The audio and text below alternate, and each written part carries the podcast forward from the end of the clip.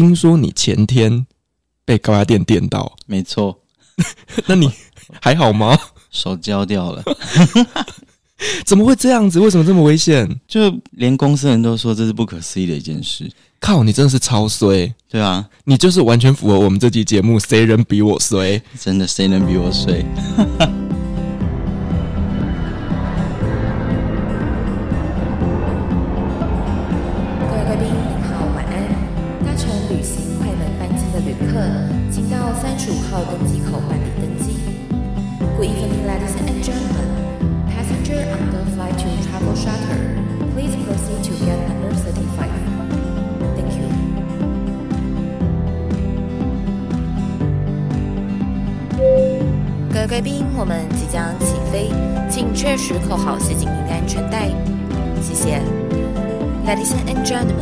are ready for takeoff. Please make sure that your seatbelt is fastened. Thank you.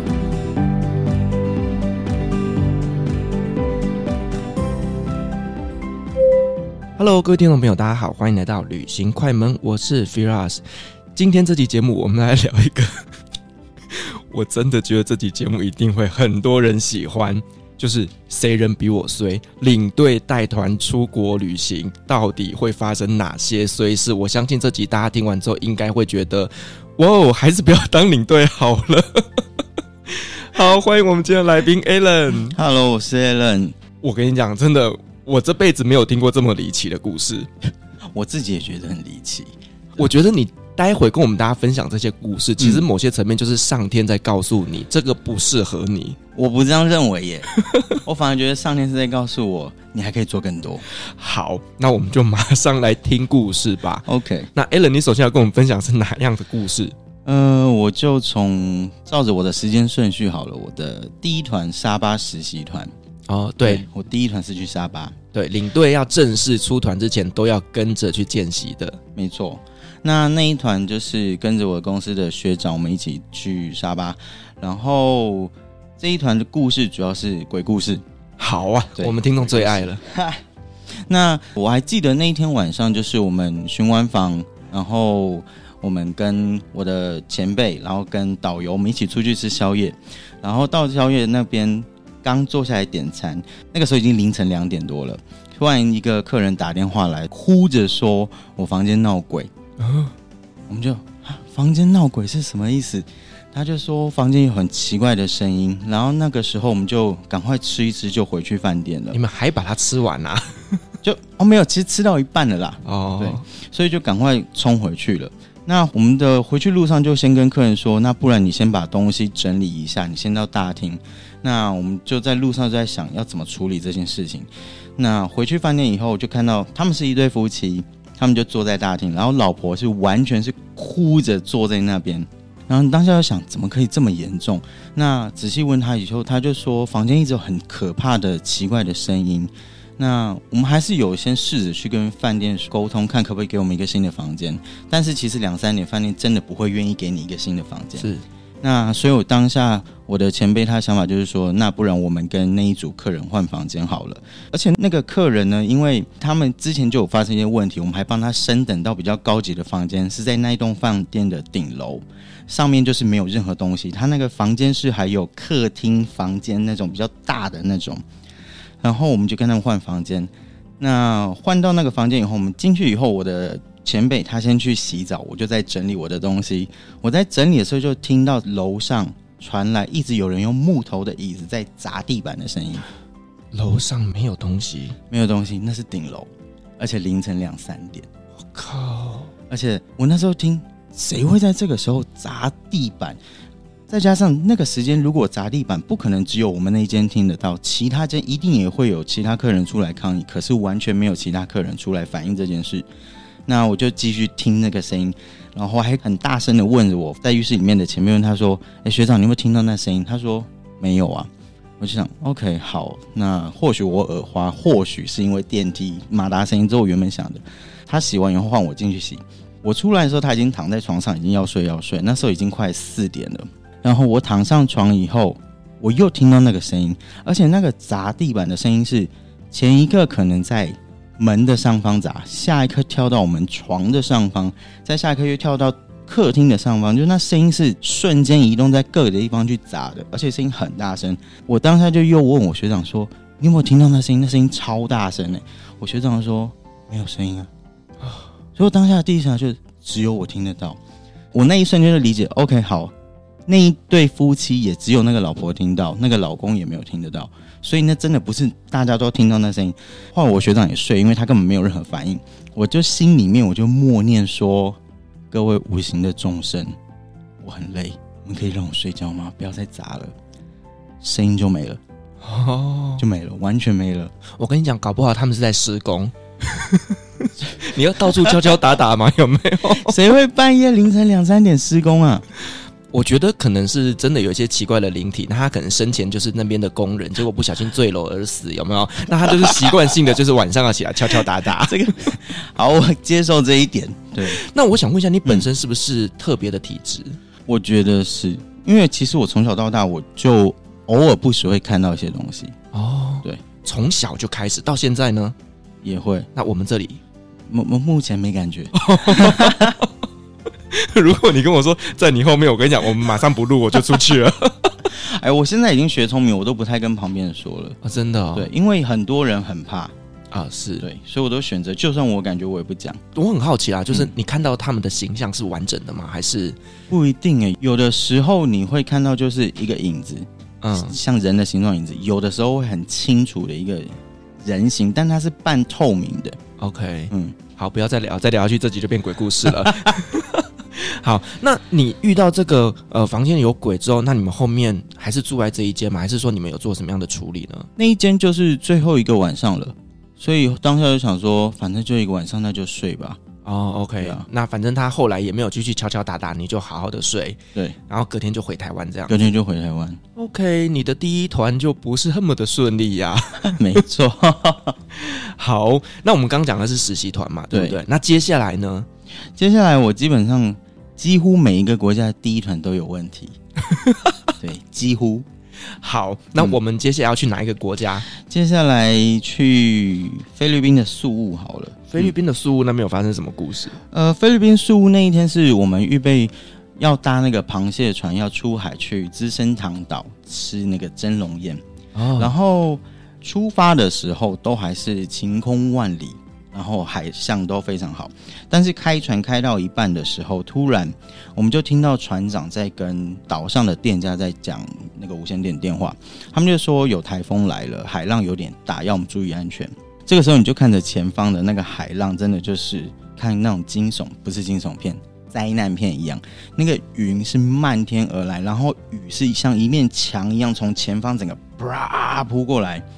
接下来更可怕就是海浪，海浪大到是就真的是在看电影一样的那种海浪，而且再加上螃蟹船，你其实你没有任何遮蔽，所以那个浪和的雨是直接往船里面打，而且浪已经大到是我们所有的客人都吓死，紧抓着旁边，然后我又听到船家还有跟那个店家一直在讲说要我们不要过去，其实我们已经。看得到资生堂岛就在前方了，可是那浪已经大到你根本没有办法靠岸，他又要我们再折返回去。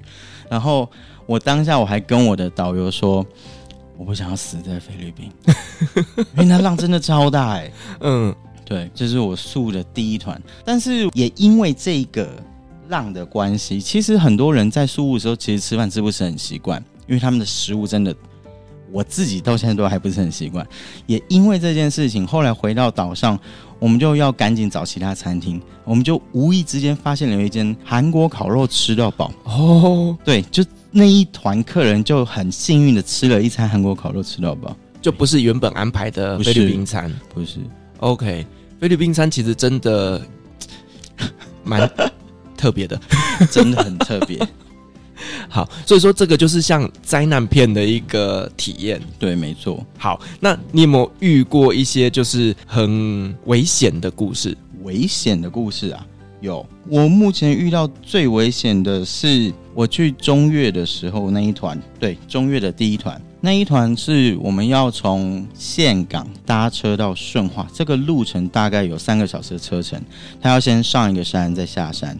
那在我们下山的过程中，就感觉到车子一一直在震动。嗯，那后来那司机就有去检查，他发现是那个避震器坏掉了。啊，那避震器坏掉就是就是颠嘛，就是对对对对对对。但是基本上还没有安全的问题。那个时候也有在想说要不要请旅行社换一台车来，可是因为我们刚好在路正中间，不管从哪个方向来一台车，又要再等一个多小时，我们又要赶着去吃晚餐，客人一定会肚子饿。然后就开车到了顺化市中心的时候，呃，如果大家去过越南，就可以想象那个越南的市中心的交通都很可怕。嗯，对，那个摩托车真的比台北桥上下班的时候还要惊人。我们到顺化市中心有一个很大的路口，呃，我们的车子已经是在晃的状态，已经够慢了。在那个三角路口的时候，突然有一辆五贴的摩托车，等一下五贴嘿，五贴，怎么贴啊？一对夫妻带着三个小孩。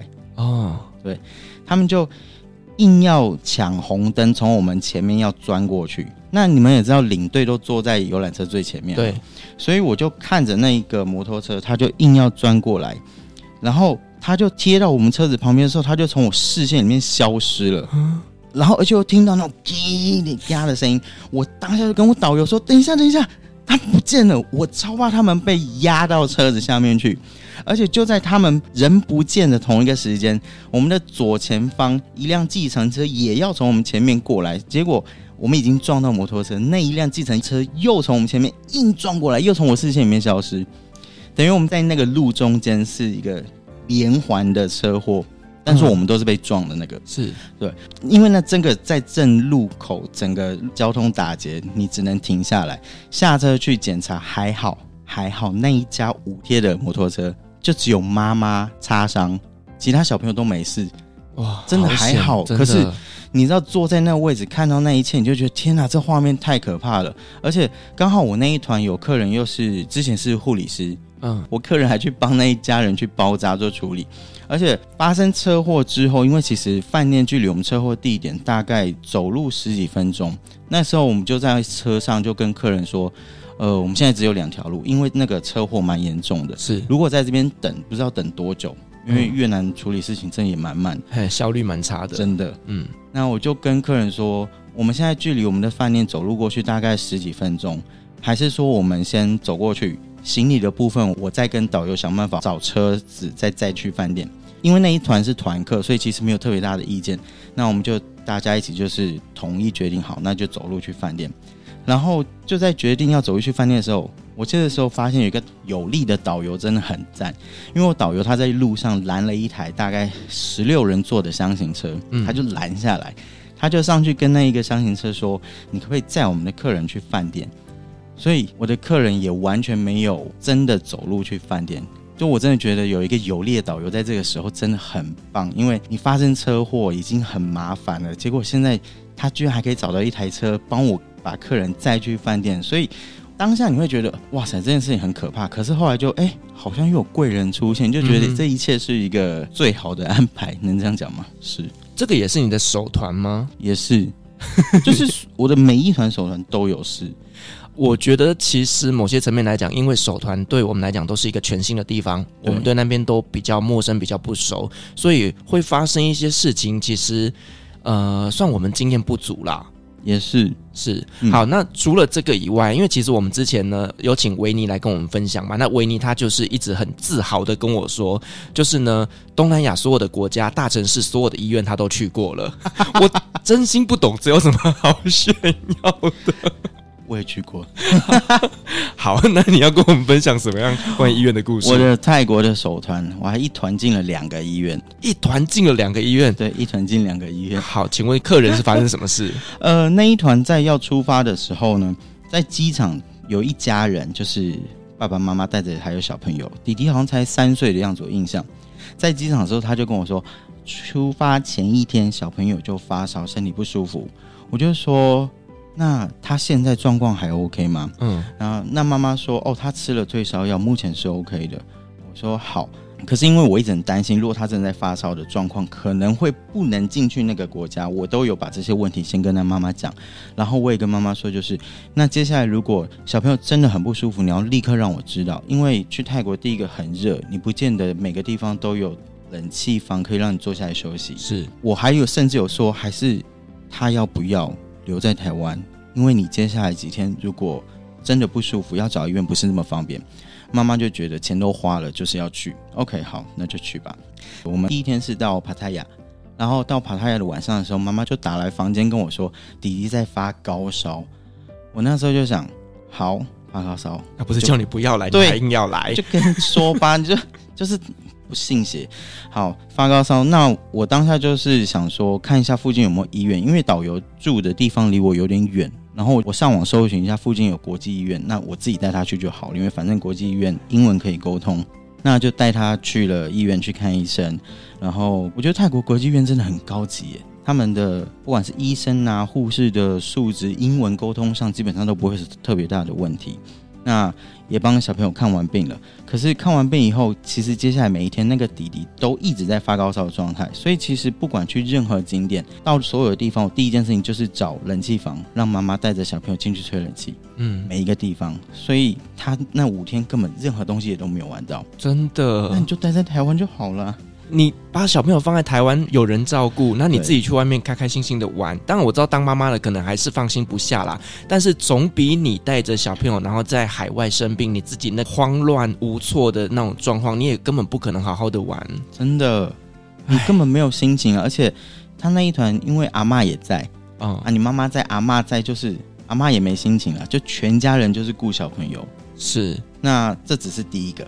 我们那一团的第二天是去一个水上乐园，在水上乐园玩的时候呢，有一对应该是五十几岁的夫妻，那他们两个人一起去做那种滑水道，有那种滑水道可以比较大的游泳圈，两个人可以一起坐在上面滑的那种。哦、对，那他们两个就一起去做那个东西，结果他们玩完以后就很紧张的过来跟我说：“哎，我们两个人撞到头了。”说哈，两个人撞到头，这两个人互撞吗？然后他说他们玩滑水道下去的时候，两个人撞到了头。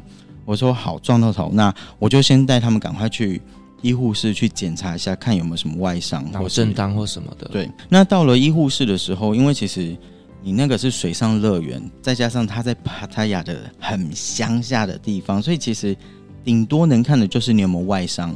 那那对夫妻一直很坚持说，我头很晕，我很想吐，我很不舒服，我要看医生。所以我们那时候又赶快想办法请水上乐园安排一辆车送我们去医院。但这时候就好笑了，因为后面还有行程要走，可是我又是第一次到泰国，我根本不可能带着客人继续走行程。是，所以势必我要陪客人去医院，导游陪着客人走行程。那那个地方真的非常的乡下。那个乡下的医院呢？大家有没有看过泰国的鬼片？哎呦，娜娜，就是 哎，就是泰国鬼片的那种感觉的医院，或者是像台湾很久很久以前有那种眷村，有那种医护中心的那种感觉，就像那样。然后我一到那边就想，完蛋了，而且没有半个人会讲英文，连医生都不会讲英文。我只好把我的 Google 拿出来，就是用那种 Google 翻译，对 Google 非常破的东西去翻那个翻成泰文，帮他们看医生。但还好，就在填资料的时候，突然听到有人在讲中文哦，对，就非常刚好有三个华裔他们来看医生，然后我就跟他们说，我需要你们帮我，我不然我真的没有办法沟通，我连要怎么去讲他们的问题，我全部不懂，因为。我不会泰文，嗯，所以当下其实第一个我觉得蛮受挫的这件事情，就觉得哇塞，我来到这边，然后我什么都不会，我又不知道怎么看医生，连医生也不知道怎么跟我沟通。还好那时候真的运气很好，遇到了那三位华裔的人，他们帮我去翻译。然后他们两位夫妻看完以后呢，医生说你就只是撞到，嗯，还照 X 光，也没有任何的内伤，也没有脑震荡，什么都没有，就只是撞到。但是那对夫妻就一直很坚持说我很因为我很不舒服。好，那医生就有开药给他们，外用的药或是内服的药，全部都开了。然后我每一天也关心他们说：“你们还好吗？”就我很因为我很不舒服，那你吃药了吗？没有。那来乱的吗？欸，那你看医生是要干嘛的？我也不是很懂。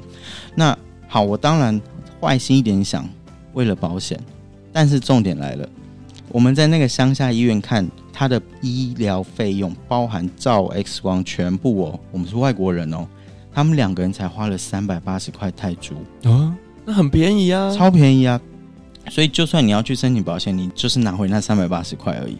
但对比前一天晚上那个弟弟去国际医院看医生，他花了三千泰铢，嗯，为了看发烧。我跟你讲，国际医院就是贵，真的，对啊超贵。我有一次在土耳其，嗯我去看国际医院，对，那原因只是因为我胃胀气，多少钱？我花了一万八，台币？对，天哪，超级爆炸贵，好可怕！一万八哎，对。然后呢，因为台湾健保其实是可以稍微支付的嘛，对，对不对？对所以我回来台湾去申请，然后我申请得到了一千五，一千五，所以其他就是你自付的部分。对啊。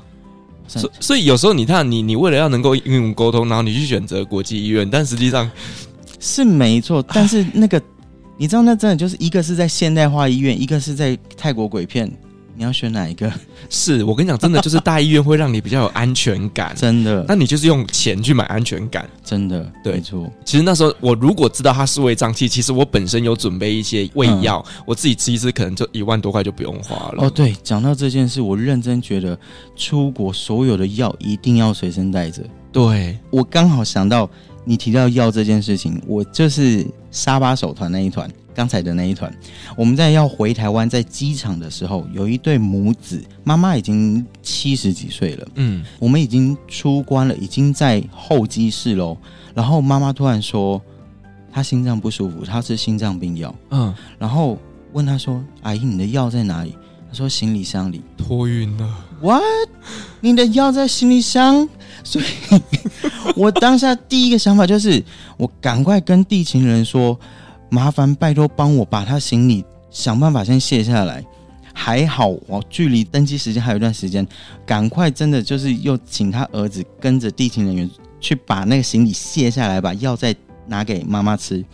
我经过这些事情，我认真每一团出发前都跟客人说，你的药一定要随身带着，拜托不要丢在行李箱，那太可怕了。对，对啊不只是药，例如说你可能有一些气喘，你会需要一些什么样的工具的时候，麻烦你随身携带真的，哦。我觉得这个真是很重这要，真的很重要。是。嗯那我们刚刚讲到这个医院啊，其实我们知道，其实，在海外，你这种尤其是东南亚，气候跟我们差异蛮多的。其实有时候吃的东西，卫生条件也跟我们想象中的不太一样。那你有没有遇过客人拉肚子或者是食物中毒等等的经验？有拉肚子、食物中毒，我自己也食物中毒。你真的很衰、对我自己食物中毒，我食物中毒是在中月那一天。其实我真的不记得我吃了什么东西，我只知道就是晚上客人在一个 buffet 要吃饭的时候，那我们领队导游就坐在旁边，我就瞬间觉得我的胃很不舒服。那还好我运气很好，那一团是 A B 团，所以有另外一个领队在，然后他就看着，我完全的不对了。可是我就没办法，你还在团上，就盯到回到饭店以后，就在饭店真是上吐下泻，我完全想不起来我吃了什么东西。嗯，那也还好，我那个领队的同事他有随身带着，他自己都会去配那种胃药啊、止泻药，一吃就好了。也因为这件事情，我每一次去，其实，在东南亚我都一定会郑重的跟客人说，拜托路边摊不要随便吃，因为连我自己，我认为我是铁胃，我都曾经这样过了。你们不是天天这样子吃，你一定没有办法习惯。嗯，果然呢、啊，就有人就是不信邪。也是在越南，有一天晚上就是十一点多了，然后我那时候我已经预备要睡了，突然有客人打电话来我房间说：“Alan，我老婆在吐，吐的很严重，可以带她去医院吗？”嗯、我那时候就想，吐的很严重，OK，好，我去她房间看，就是看起来那个人就已经是不对了。我问说：“你们刚刚有没有吃什么东西？”他们说：“刚刚就是出去去逛那个三十六古街，他们去逛古街。”我说：“你们有没有吃了什么东西？”他们说。没有，但是是心虚的表情，我一看就知道你一定偷吃了什么东西。然后 OK 好，就陪他们去医院。那去医院就是打点滴、打止吐针，然后止泻药这些东西。我印象中好像花了几千万的越南盾。你知道看到那账单的时候会吓死哎、欸，那个可能要是一二三四五六七八九十，对，那个零多到一个，等一下这到底是多少？我数不完哎、欸。先看到账单的时候，其实那一天晚上我很紧张，因为。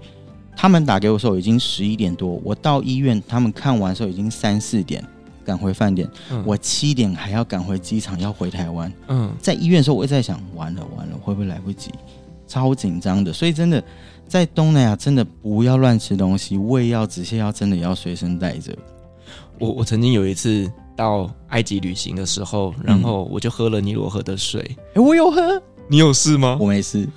我跟你讲，我拉了五天，真假？真的，我完全没事。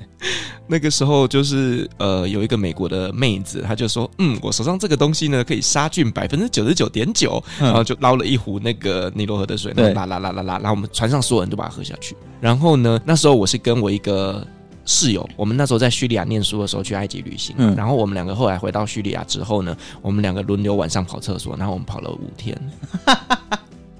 真的，我跟你讲，有时候这个就是尼罗河的诅咒啊！可是我真的。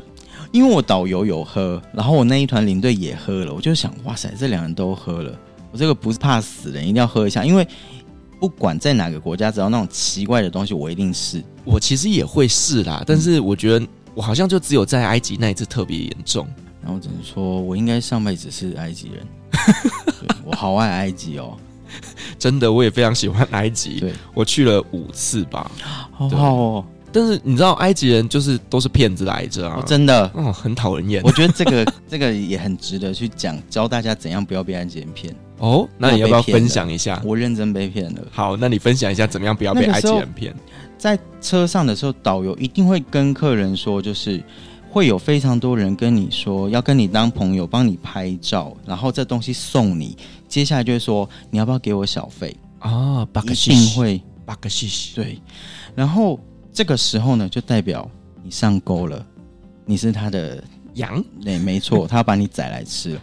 我那个时候呢，我就想说，因为一开始我没有想到这么严重，就是有人要帮我拍照，好，你帮我拍照，然后他又要送我东西，我想你为什么要送我东西？我就不要这东西，他就会硬塞给你，硬戴到你头上，或是把那个石头做的金字塔，就是放到你包包里，不管怎样，他就是要给你，而且你的手机又在他手上。嗯，因为他们会表现的我很热情，而且又有带那种识别证哦，我是这边合法的员工，我可以帮忙拍照。等到你他真的帮你拍照以后，就开始跟你要小费，十美金、三十、四十，就一直往上喊，一直往上喊。你若不给他钱，他不还你手机。哇，我跟你讲，这是埃及人惯用的手法，很可怕呢，真的，我吓死。那时候还好，我那时候就我也不知道我哪来的勇气，我就说我不要，我全部东西都不要。反正我就东西一个一个还给他，我宁愿被你骂，你要怎么骂我就怎么骂，因为他真的是漫天的去跟你喊那个钱，所以我认真觉得，如果有去埃及看到那些人来要给你东西、帮你拍照，一律就是不用，就是不要，就是 no，就是不，因为你只要接受了任何一件事情，他就会把你宰来吃了。我觉得我在跟埃及人沟通的过程当中，就是三个字：不要怕。对，真的，真的，他就算。不断的好威胁利诱或干嘛的，你只要跟他说我不要，你只要脸皮比他够厚，甚至你就 call police 就没事了。真的，对，因为其实他骗不了你，他会去骗下一只羊。没错，对，所以呢，为了保护好自己，请你在埃及，第一个不要相信任何会讲英文的人，第二个勇于 say no。真的，好了，那我们还是再拉回来，就拉肚子这一件事情啊。你之前在宿屋是不是有客人集体拉肚子？集体拉肚子那一件事情也很悬，因为我们去的每一个行程都同时有很多的团一起去，嗯，可是就只有我有我那一团的客人拉肚子。那这一件事情发生是在我们已经要回台湾的那一天早上，在饭店大厅，我在收证件这些东西的时候，然后客人就说：“Alan，我拉肚子，昨天晚上。”我就说：“那你现在还好吗？有没有要看医生，还是你有没有带药？”他说：“我目前没事。”因为他一个人说话，其他听到的客人就说：“我昨天也拉肚子啊。哦”结果一个一个，我团上有一半人说我昨天晚上拉肚子。我说：“你们都拉肚子，为什么昨天晚上没有半个人跟我讲这件事情？”嗯、一大早我们已经要去机场才跟我说。我当下就说：“好，现在有一个方法，我们可以去医院。因为如果你们真的很不舒服，哈，我们现在可以去医院。但是现在去医院这一辆飞机，我们绝对赶不上了。”嗯嗯，那我就也再次确认说，还是说你们现在觉得身体的状况都还 OK？如果都还 OK 的话，我们就回到台湾以后再去看医生。那我们公司这一件事情有教我们领队保护我们自己，因为我有问你们，我尽了我的责任问你们要不要去看医生，你们都不要去看。OK，好，那我就说，那不然就是先请大家签那个暂缓就医的这个说明。哦对，填单子很重要。对，这真的很重要。所有的领队一定要记得这件事情，因为你如果没有填这件事情，然后回到台湾，然后客人看医生，到时候他会说：“哎、你们领队都不带我去看医生的、啊，我拉肚子拉的要死，你们都不负责任，怎样？”所以我觉得领队在这件事情上，也不是为了怕坏人，而是纯粹真的是一个保护自己的动作。那客人全部都同意说回台湾再看医生。那回台湾看医生以后，他们去检查出来的结果说是诺罗病毒。哦，那就有人去认为说是不是食物中毒还是什么？可是我们去的餐厅的其他所有团没有任何一个人有问题。没有任何一团有人有拉肚子的状况发生，所以可以排除不是食物中毒这件事。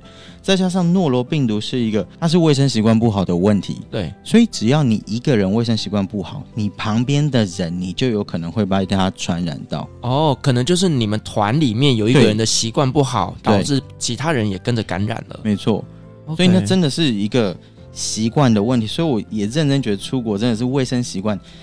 因为你已经没有办法确定当地的食物你吃了会不会有事，你自己更要注意你自己的习惯。再加上我们菲律宾的食物啊，如果大家去，尤其是像素，你在路边看他们那边烤肉，你都觉得哇，那烤肉看起来很好吃。可是我们都跟客人说，那里面加了超级多的天然的胡椒粉哦，灰尘，灰尘，对，超多的灰尘。你确定你要吃？嗯，我还是觉得去东南亚。第一个药要随身带着，东西不要随便乱吃，真的要评估自己的身体状况 O 不 OK？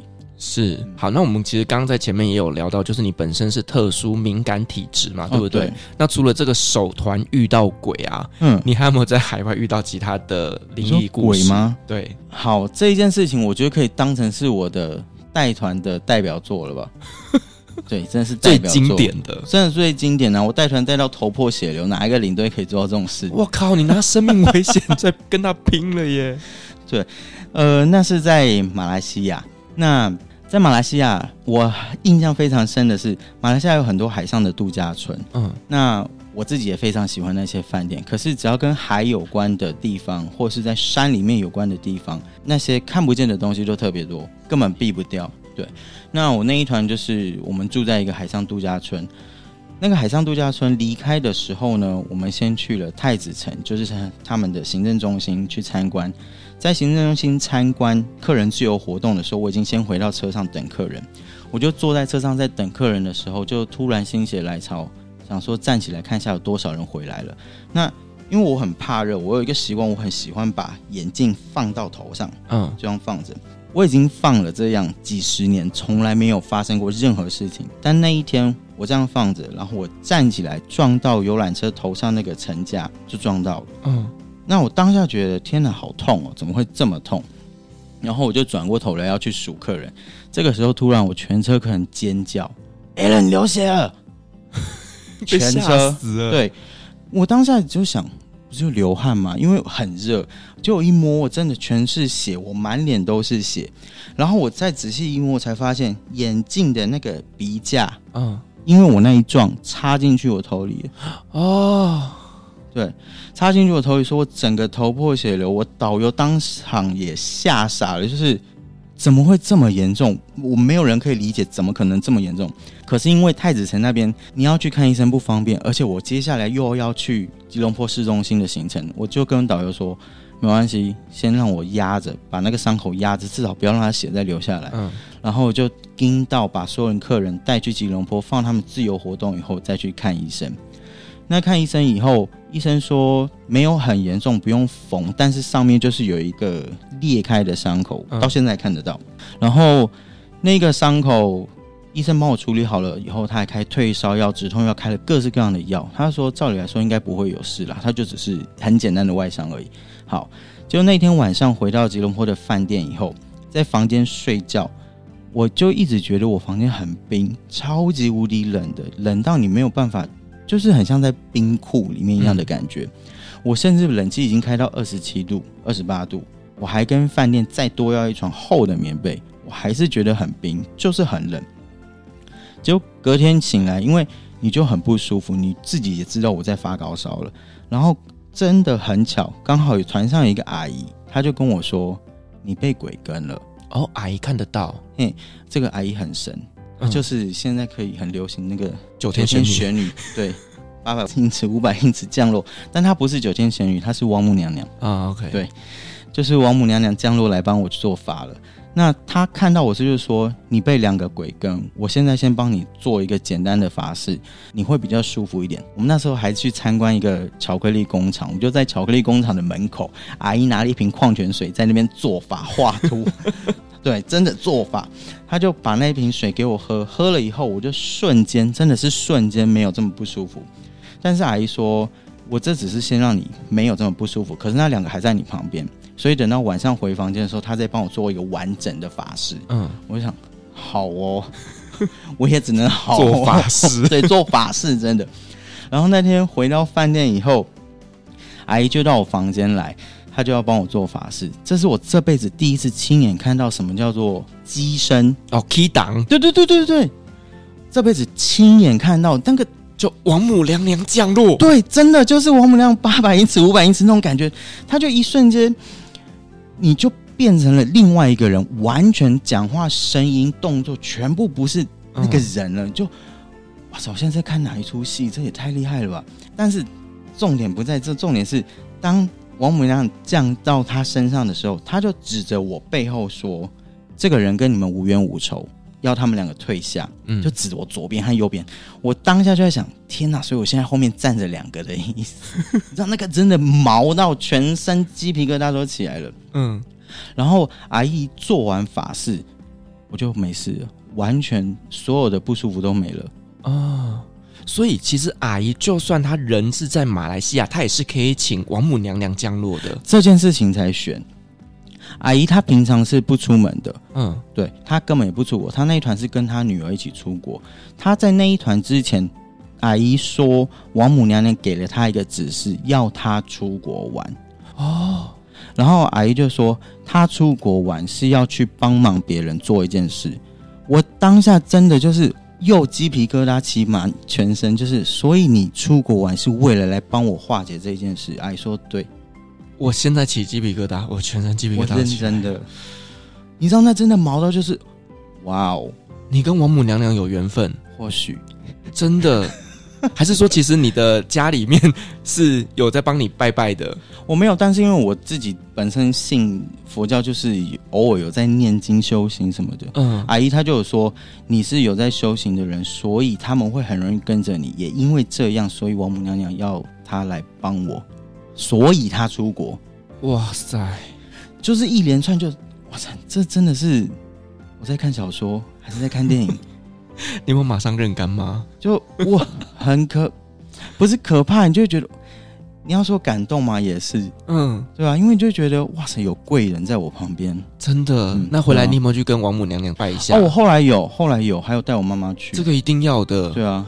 哇塞，所以其实你看嘛，你从一开始就是头破血流，搞不好那个时候其实他们就已经在旁边影响你了，就是。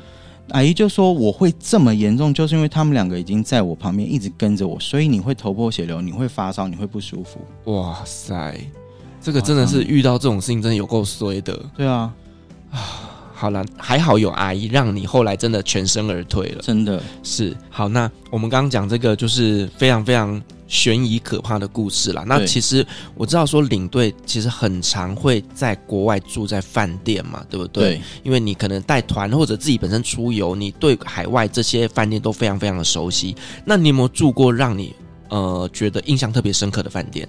有我的柬埔寨的第一团，又是第一团，嘿，又是第一团，就几乎都是第一团。那一团的那个饭店呢？因为那个时候是旺季，基本上所有的饭店都是满的状态。嗯，那那一天我们是在吴哥窟要住三晚，所以那三个晚上是同一个饭店。然后一到饭店的时候，在正门口一切看起来都很正常。然后进去房间以后，当我去客人房间查房的时候，就觉得奇怪，因为我跟客人睡不同栋，他们睡在后栋是新栋，我睡在前栋旧栋。我进去他们那一个楼层的时候，就为什么这一层这么黑，而且地上都是灰？然后那一层有一半看起来是施工中的样子。当我去查房的时候，每一间客人跟我说：“Alan 房间没有卫生纸，Alan 房间没有吹风机，Alan 房间没有电话，哈，没有电话，Alan 房间我没有电视，哈，为什么会没有电视？就是各式各样的没有东西都跑出来了。然后我就跟饭店确认说：“你们为什么这么多东西都没有？”他说：“哦，因为他们还在施工，还在施工中，他饭店拿出来卖。”对，我当下立刻打电话跟我们公司说：“这饭店还在施工，房间里面所有的东西都还是缺的。”嗯，很夸张，非常夸张，所以。意味着这间饭店根本没有把这个资讯传达出来说，他们饭店还在施工，甚至他们可能会动用到还没有完整的房间就卖给了旅行社了。嗯，那我的客人就是要睡在那些还在施工中的房间里面，而且地上都还是灰。然后因为没有电话的关系，我就每一天早上还要每一间去敲门 morning call。等下不能够换饭店吗？换不了了，为什么？大旺季。哦，根本没有饭店，我懂了，也是因为大旺季，所以他旧栋那边房间全部卖完了。对，可是你们在订的时候呢，他并没有先帮你们把它保留下来。没有，哇塞，很夸张，但也还好，因为我真的非常拼命的努力去把客人要的东西都生出来，还好他们没有因为这件事情有任何的客诉。嗯，对，真的是遇到好客人，欸，这真的是遇到好客人，而且那一团客人还有几个跟我到现在都还有联络。嗯，对，所以你看，其实我们领队真的也是辛苦哎，欸，有时候你到了这种真的很不熟悉，然后又遇到这种很奇怪的事情，你真的只能尽全力的满足客人的需求。真的。是，因为我其实也非常能够理解，如果我现在出国，我遇到这种事情，我会怎么样，以及我会希望领队可以帮我做到什么。所以我当下的想法就是。我把我能做的都做给你们了，因为没有人希望遇到这种问题，这个也不是我所想要让客人体验到的东西。对，对啊，所以其实我觉得，不管是 Alan 或者是呃维尼跟我们分享的这些 荒唐的故事，但其实我觉得有时候遇到这种衰事，并不是领队自愿的，也不是我们犯了什么错而发生的，而我们尽全力的就是。去解决问题，这个就是领队它存在的一个意义啦。没错，对。那我们领队其实，在海外，我们有另外一个角色很重要，它可以说是我们整个旅行团能不能完美呈现很重要的一个关键人物，叫做导游。没错。那我们也来分享几个有趣的导游故事吧。有趣的导游吗？我发现比较特殊的、记忆深刻的导游，好像都在越南。哦，越南的导游怎么了？呃。我的第一团越南中越的导游是一个女生，她应该跟我差不多年龄，可能大我一两岁吧。就是我被性骚扰，跟你差不多年纪的女导游性骚扰你，嘿，没错。她怎么性骚扰？哦，我真的不是很能理解这件事情。她每一次要跟我讲话谈事情的时候，她一定要坐在你旁边，然后手就往你大腿上放。你为什么要摸我大腿？我不懂。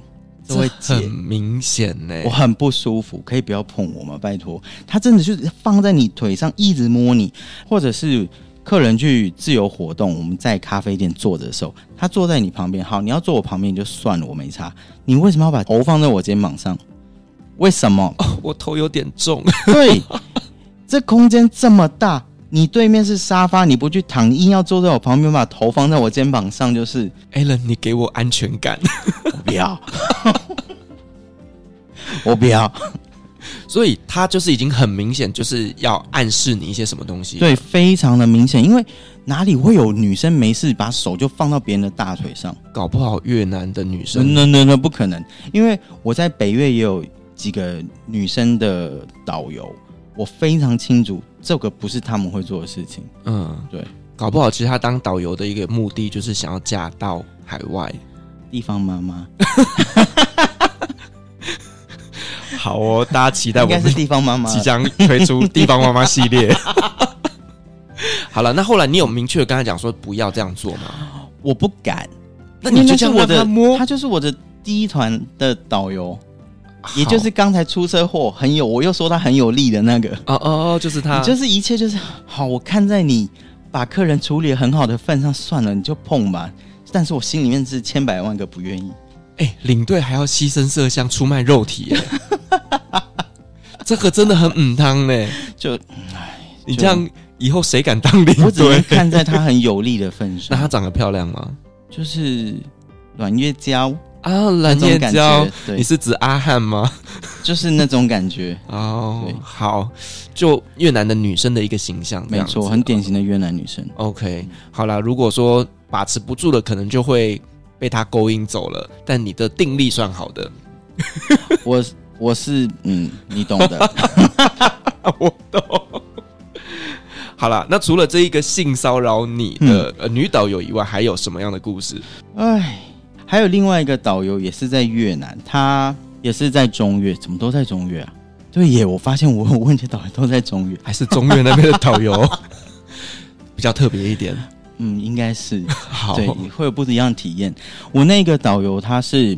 基本上出国，大家跟团出国都会遇到导游在车上卖东西啊，这是一定的。对，那越南的话，他们就会在车上卖像是腰果啊，呃，一些果干。那有些导游会在房间里面卖衣服。嗯，对。那你要卖这些东西，我当然我没有特别大的意见。可是毕竟它是你的主要收入。是。那。当你在卖这些东西的时候，我那个导游哦，从头到尾就坐在他的导游的位置，他把腰果、把所有的果干拿给我，要我去发给客人，要我去帮客人介绍，要我帮客人登记数量、收钱，最后甚至包含发货、出货给所有的客人，全部由我来做，他就负责收钱就好了。等一下，他是很资深、很资深的那一种吗？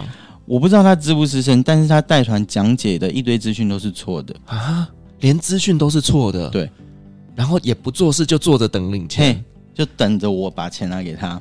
而且你要借我房间来卖衣服可以，但是你好像忘了，你在车上就说饭店禁止吸烟，你为什么在我房间里面抽烟啊？他直接在我房间里面卖衣服还抽烟，你知道我当下火到就是，不是这样子的导游应该可以克诉他吧？我克诉他，哦、我认真克诉他。OK。我写了非常长的一篇文去克诉这个导游，那因为那一篇文章杀伤力很大，他、嗯、后来就是还一直传讯息跟我说，要我去跟公司解释，不是这样，不是这样啊，就是这样、啊，就是这样啊，我为什么还要帮你跟公司解释？嗯，对。后来因为那个导游好像蛮资深的，好像也蛮有力的，所以他还是一直有在带团，但是公司知道我非常讨厌这个人，所以他也没有再把我跟他配合过。那会不会有其他的领队也遇到这样的事情呢？我相信有，因为我有看过其他的我们同一个公司领队跟他同团。嗯嗯，可是他要求你去帮他卖东西这件事情，你是可以拒绝的吧？我是，可是因为那个时候我中越其实才第二团，我也没有我那个时候，对，我经验值真的也还不是很够。那个时候其实我还很菜，非常的菜。哦，就是我刚刚说我拉肚子那一团。嗯，对，就是那一团。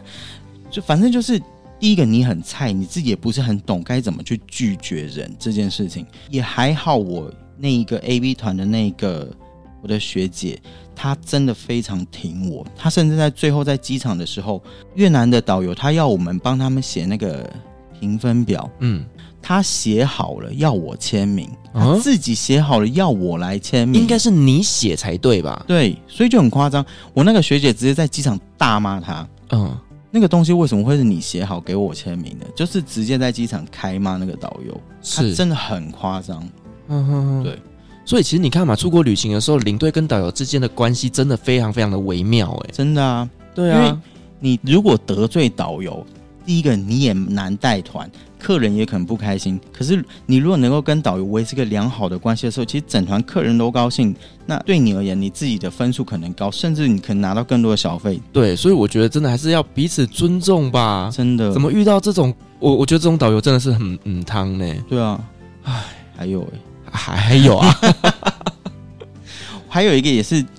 反正就是都是中越导游，那个导游他超级的拽，超级无敌拽。我配过那个导游两次，嗯，我第一次的时候觉得你很年轻，我可以接受你很会说话，你很会卖东西，或许你的生意很好，所以你的团很多，但是这不代表你可以拽。他超级无敌拽的。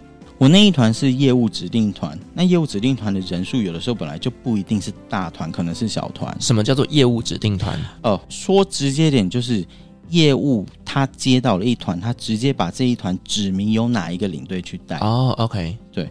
那我那一团我记得才十七个人。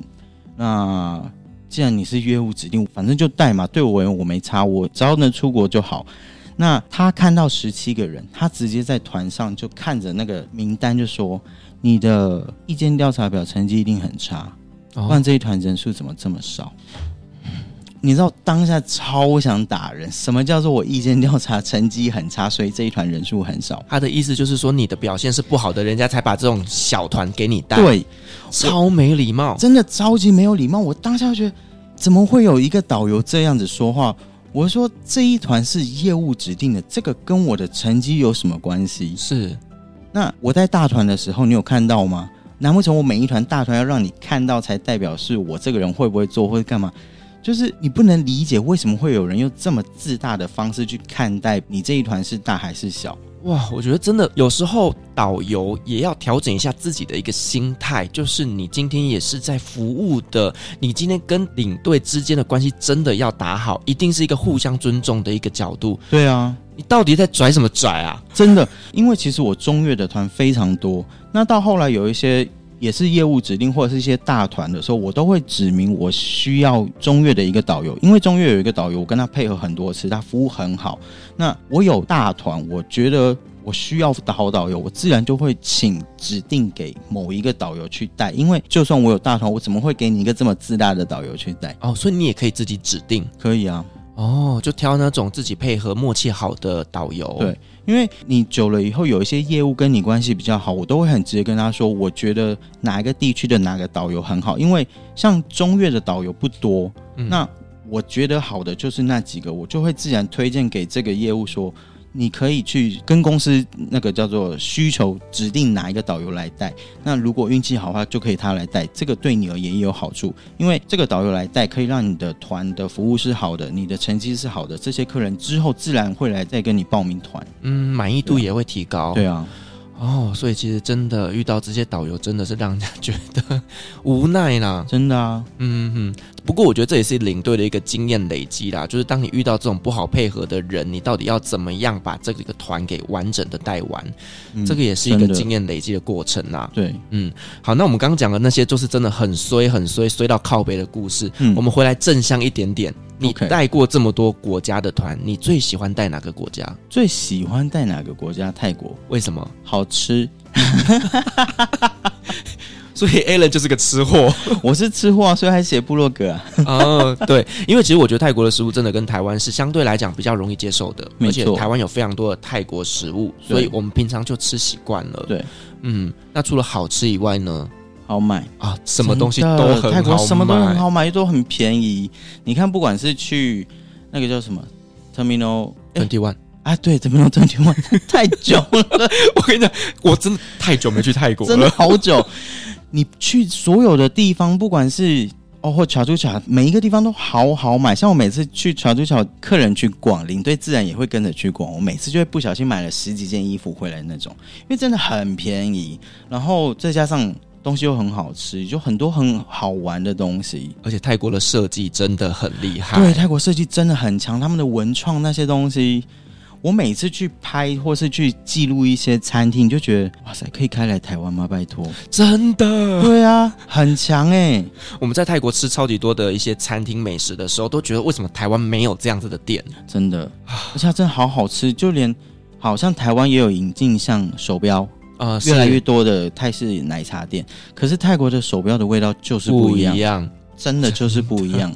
我有研究出来为什么了为，什么？因为泰国的手表，他们那一桶茶是从早煮到晚，一直煮，一直煮，一直煮，所以它味道很浓。嗯，但是台湾不是，台湾可能就是煮好了就放着，然后再捞。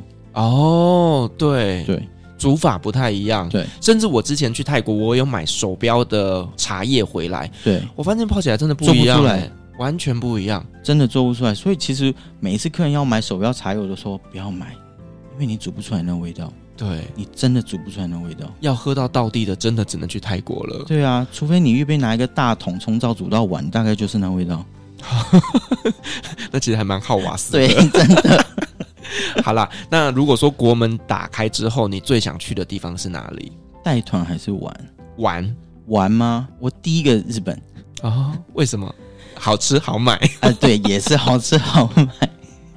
就我真的觉得日本是一个你不管去几次，你都可以发现新鲜的地方。嗯，就像京都来说好了，我去京都已经去了，我也不知道去几次。但我每一次去都可以发现新的神社，然后你每一次去都会发现不同的新的咖啡店，哎，这边又开了新的咖啡店，又开了一间新的拉面店，就是你随时会有一些让你很惊喜的东西产生。